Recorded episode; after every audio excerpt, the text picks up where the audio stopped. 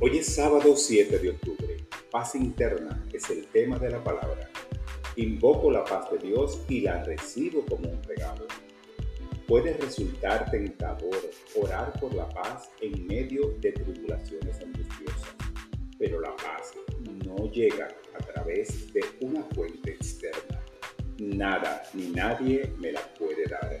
Por el contrario, debo reclamar la paz de Dios para mí mismo.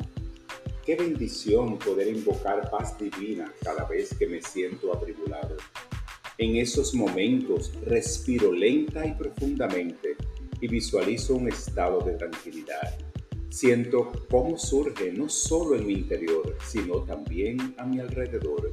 Visualizo la paz envolviendo a todos a medida que la armonía se esparce, mis sentimientos de inquietud se desvanecen. La paz que siento en mí fluye hacia el mundo. Su influencia tranquilizadora bendice a todos los seres y al mundo.